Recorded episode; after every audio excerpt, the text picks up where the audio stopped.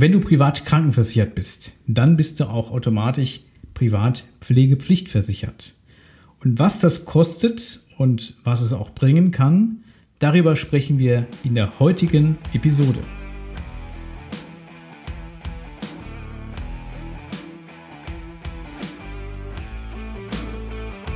Versicherungsdschungel, Fachchinesisch, nerviger Papierkram und viel Gerede im blauen Anzug?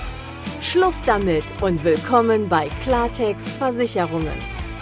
Hier kriegst du konkrete Infos, echte Problemlöser und handfeste Empfehlungen. Licht an für deine neue Problemlöser-Episode.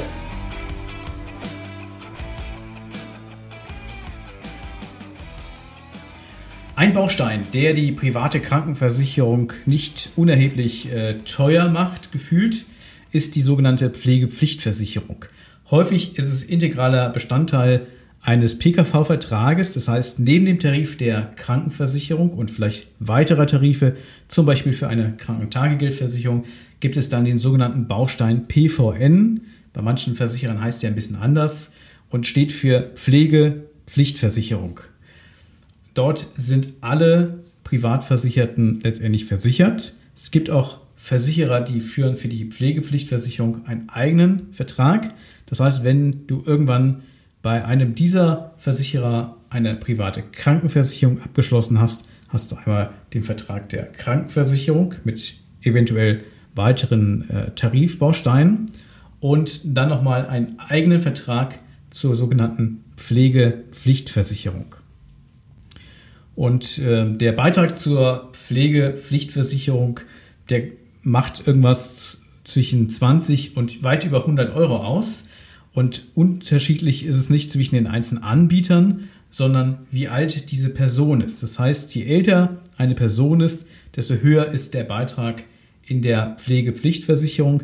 Die Beiträge äh, pro Alter zwischen den einzelnen Anbietern, die sind nahezu vernachlässigbar. Also geht es um wenige Cent, um wenige Euro maximal, wo sich die Beiträge in der Höhe von Anbieter zu Anbieter unterscheiden. Aber ähm, ältere Personen zahlen halt deutlich mehr äh, Beitrag zur Pflegepflichtversicherung, als das Jüngere tun.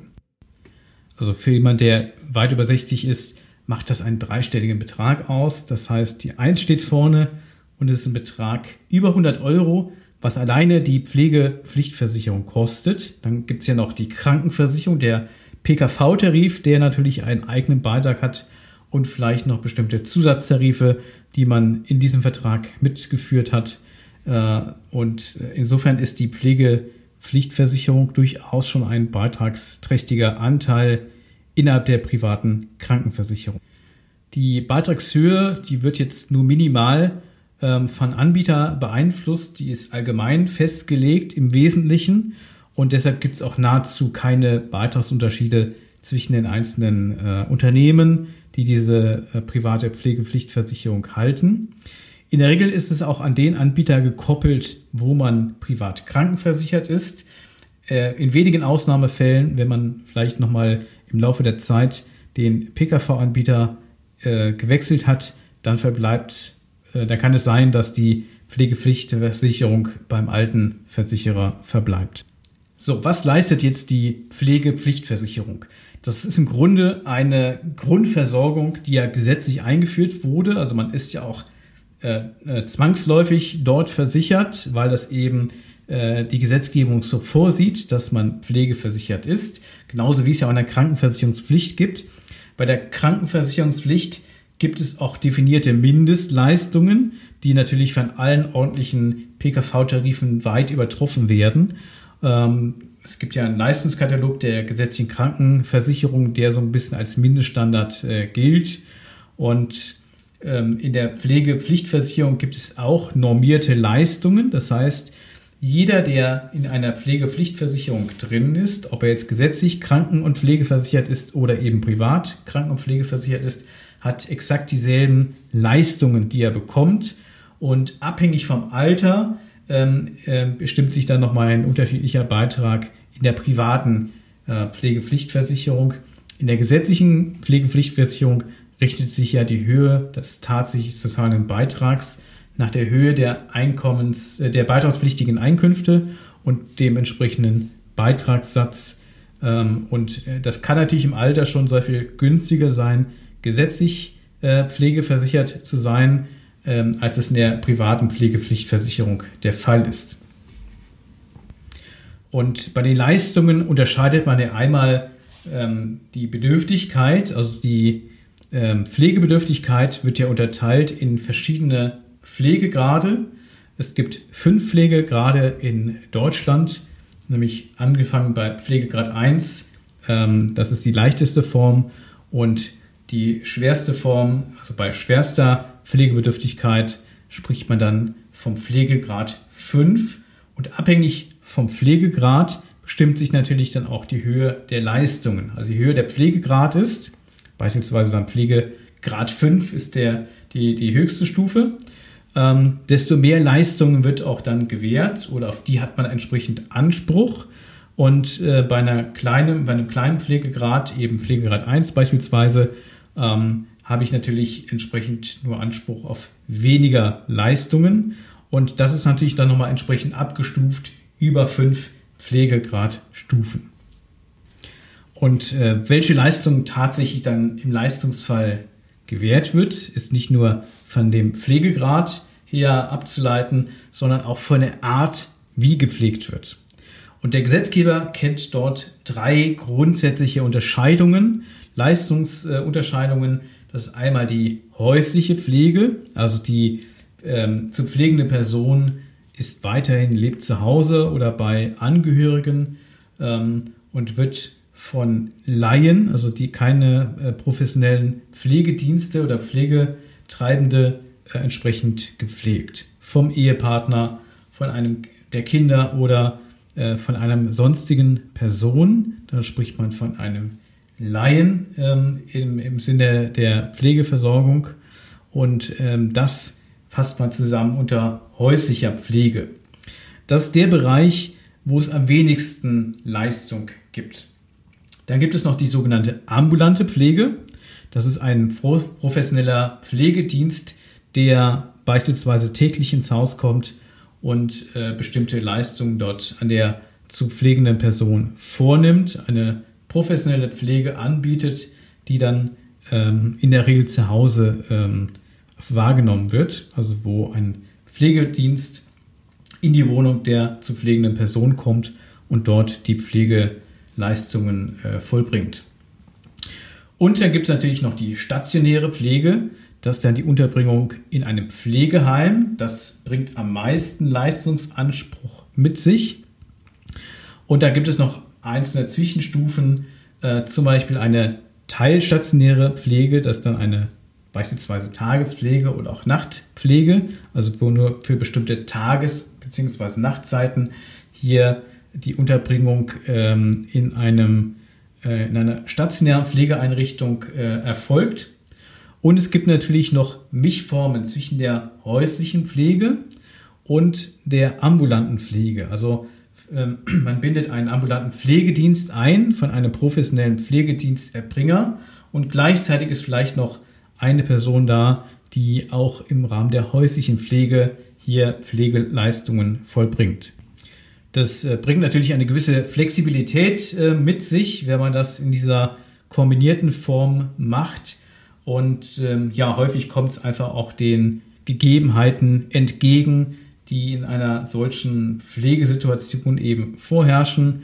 Und ähm, andererseits ist man vielleicht als pflegender Angehöriger auch entlastet, wenn natürlich auch ein ambulanter professioneller Pflegedienst hier mit äh, eingebunden wird. Welche Kosten ich im Pflegefall habe, das hängt ja ein bisschen letztendlich von der Schwere der Pflegebedürftigkeit ab und von der Art, wie ich gepflegt werden möchte oder wie ich gepflegt werden muss. Das hängt ja auch davon ab, gibt es Personen, Angehörige, die für eine Pflege zur Verfügung stehen, für eine häusliche Pflege möchte ich das kombinieren mit äh, einem professionellen Pflegediensterbringer äh, im Bereich der ambulanten Pflege, teilstationäre äh, oder vollstationäre Pflege. Das hängt ein bisschen davon ab, wie sehr bin ich pflegebedürftig und wer in meinem Umfeld ähm, oder als entsprechender professioneller Pflegedienst kann und soll diese Leistungen erbringen. Und ob, äh, was das Ganze kostet und wie weit ich mit den Leistungen aus der Pflegepflichtversicherung da schon aufgestellt bin, beziehungsweise was an Kosten dadurch nicht gedeckt ist und wie ich das vielleicht auch noch im Rahmen einer ergänzenden Pflegeversicherung absichern kann oder auf anderem Wege. Darüber werde ich mit dir in der kommenden Podcast-Folge sprechen. Da werde ich etwas näher drauf eingehen, weil es mir ein Herzensanliegen ist, ähm, dieses Wissen zu teilen. Wir sehen, wenn wir uns alle ein bisschen umschauen in unserem Umfeld, dass es Pflegefälle gibt. Und wir sind alle froh, dass wir immer älter werden. Also ich glaube, die meisten jedenfalls, äh, dass wir in unserer Lebenserwartung immer ähm, ja, höhere äh, Alterszahlen erreichen. Ähm, und das ist aber häufig dann auch in den letzten ähm, Lebensjahren von einer gewissen Pflegebedürftigkeit ähm, begleitet. Und ähm, man weiß, dass jeder Fünfte über 60 ähm, äh, zu einem Pflegefall wird.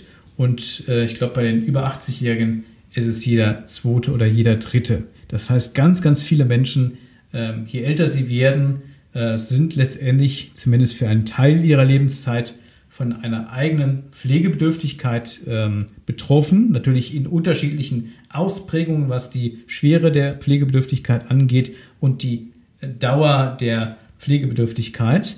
Ähm, aber es trifft sehr, sehr viele Menschen und legt natürlich nahe, dass man sich durchaus mit diesem Thema auseinandersetzen sollte. Und dann ist natürlich die Frage, ähm, wer ähm, haftet für die Kosten, die nicht ähm, durch eine Pflegeversicherung gedeckt sind, die aber dann anfallen. Und ähm, was muss ich da beachten? Dazu gibt es auf jeden Fall in der nächsten Podcast-Episode wertvolle Tipps und auch eine ausführliche Checkliste, ähm, mit der du im Nachgang äh, das Thema für dich mal hier ja, bearbeiten kannst. Wichtig ist auf jeden Fall schon mal zu wissen, dass du automatisch eine Pflegepflichtversicherung hast und wenn ein Pflegegrad festgestellt wird, dann ähm, hast du natürlich auch entsprechend Leistungsanspruch, abhängig von den tatsächlich in Anspruch genommenen Pflegeleistungen und natürlich an, äh, abhängig von der Schwere der Pflegebedürftigkeit, also dem Pflegegrad, der dann festgestellt wird. In der gesetzlichen Pflegepflichtversicherung gibt es den sogenannten MDK, den medizinischen Dienst der Krankenkassen, die für diejenigen, die gesetzlich pflegeversichert sind, dann äh, den Pflegegrad bestimmen. Also die kommen nach Hause, schauen sich an, welche ähm, äh, Fähigkeiten und Kompetenzen hat die Person noch, die, äh, um die es geht, äh, äh für die man halt äh, die Pflegebedürftigkeit äh, prüft. Und ähm, es gibt auch ein Pendant in der privaten Krankenversicherung. Also auch da gibt es eine entsprechende zentrale Einrichtung, die dann die Pflegebedürftigkeit zu Hause prüft und dann einen Pflegegrad festlegt, feststellt. Und der ist dann auch maßgeblich für die Leistungen und aus Sicht des Versicherten für die Leistungsansprüche dann, ähm, ja, je nachdem, wie die Pflege, der Pflegegrad bestimmt wird. Um schon mal kleine Beispiele zu nennen, ähm, ist es so, dass es abhängig vom Pflegegrad ähm, entsprechend natürlich auch unterschiedliche ähm, Beträge gibt, ähm, die dann an maximaler Pflegeleistung zusammenkommen. Und wenn wir über häusliche ähm, Pflege sprechen, dann wird ein sogenanntes Pflegegeld gezahlt. Also da muss ich nicht nachweisen, was ich jetzt tatsächlich an Kosten verursacht habe, sondern die Person, die sich als Angehöriger beispielsweise um die zu pflegende Person kümmert, bekommt sozusagen ein Pflegegeld. Und das Pflegegeld geht los ab dem Pflegegrad 3. Also bei Pflegegrad 1 gibt es kein Pflegegeld. Ähm, bei Pflegegrad 2 sind es immerhin 316 Euro monatlich.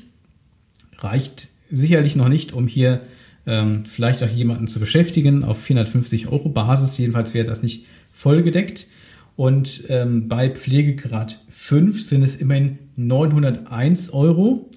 Also ich bewundere auch immer wieder die, äh, die, ja, die Kunst ähm, der äh, Gesetzgeber hier krumme Beträge anzusetzen, wie zum Beispiel diese 901 Euro. Ähm, aber gut, vielleicht wird der eine oder andere von dem 1 Euro über die 900 äh, gerettet, wer weiß. Und abgestuft bei äh, Pflegegrad 3 äh, oder 4 sind dann entsprechend Beträge, die dazwischen liegen. Also beispielsweise bei Pflegegrad 4 sind es 728 Euro. Wenn ich stattdessen einen ambulanten Pflegedienst äh, engagiere, also ähm, einen Pflege, ambulanten Pflegedienst, dann äh, bekomme ich kein Pflegegeld, sondern es ist eine sogenannte Pflegesachleistung. Und bei einer Sachleistung muss ich natürlich auch nachweisen, dass diese Kosten tatsächlich angefallen sind. Aber es gibt eben dann auch mehr Geld für ähm, die Einanspruchnahme eines ambulanten Pflegedienstes, eines professionellen Pflegedienstes gegenüber einem Laien, der die Pflege durchführt. Und wenn wir bei 316 Euro eben waren beim Pflegegeld, also das, was ein Angehöriger, ein Laie bekäme, bei Pflegegrad 2 der zu pflegenden Person und ich stattdessen einen ambulanten Pflegedienst engagiere, dann kann ich dafür statt 316 Euro 689 Euro im Monat aufwenden und bekomme die auch entsprechend vollständig erstattet. Also da ist die Grenze bei 689 Euro monatlich bei Pflegegrad 2. Und das steigert sich natürlich entsprechend mit äh, höheren Pflegegraden auf 1298 Euro, also schon deutlich mehr bei Pflegegrad 3, 1612 Euro bei Pflegegrad 4. Das ist im Grunde in etwa vergleichbar früher mit der Pflegestufe 3. Und dann gibt es noch Pflegegrad 5. Ähm, dann gibt es sogar 1995 Euro. Aber dann ist natürlich wirklich schwerste Pflegebedürftigkeit vorhanden. Und dann ja, fehlt mir so ein bisschen auch die Fantasie, wie man das ehrlich gesagt auch häuslich äh, oder ambulant pflegen können soll. Aber gut, in dem Leistungskatalog der Pflegepflichtversicherung ist es eben so dargestellt. So, und der Vollständigkeit halber an der Stelle noch gerade mal die Beträge ähm, wieder beginnen bei Pflegegrad 2, ähm, was es an Leistungen gibt aus der Pflegeversicherung, aus der Pflegepflichtversicherung bei vollstationärer Pflege, also Unterbringung im Pflegeheim. Dann fängt das Ganze bei 770 Euro an bei Pflegegrad 2 und ähm, es geht hoch bis 2005 Euro bei Pflegegrad 5. Also vorhin hat man 1995 Euro für die ambulante Pflege bei Pflegegrad 5 und jetzt sind es immerhin 10 Euro mehr, wenn es tatsächlich eine vollstationäre Unterbringung ist. Ähm, ja, man kann durchaus ähm, davon ausgehen, dass die meisten, die wirklich die allermeisten Fälle, die Pflegegrad 4 oder 5 sind, letztendlich auch in einer stationären, vollstationären Pflege äh, münden werden, zumindest auf Dauer. Ähm, das ist extrem belastend für Menschen, die vielleicht ja, den Willen haben, äh, zu Hause zu pflegen, aber hier bei schwerster Pflegebedürftigkeit äh, stößt man sicherlich da auch in vielen Fällen an die Grenzen. Ähm, ich kann nicht sagen, ob es da durchaus auch Einzelfälle gibt, die ganz anders und gut funktionieren. Ähm, aber ich glaube, ganz, ganz viele Menschen, die äh, sich dann hier äh, grundsätzlich bereit erklären, eine Pflegeleistung zu erbringen, auch Laien eben, äh, die einfach hier an ihre Grenzen stoßen. Und ähm, ja, dann gibt es unwesentlich mehr für die äh, vollstationäre Unterbringung, wohlwissend aber, dass es äh, kaum einen anderen Fall wahrscheinlich geben wird. Wenn du nicht bis nächste Woche warten möchtest und, und vielleicht einfach spürst nach dieser Episode, dass Thema Pflegekosten ist schon wichtig, weil eben mit zunehmendem Alter ganz viele Menschen irgendwann pflegebedürftig werden.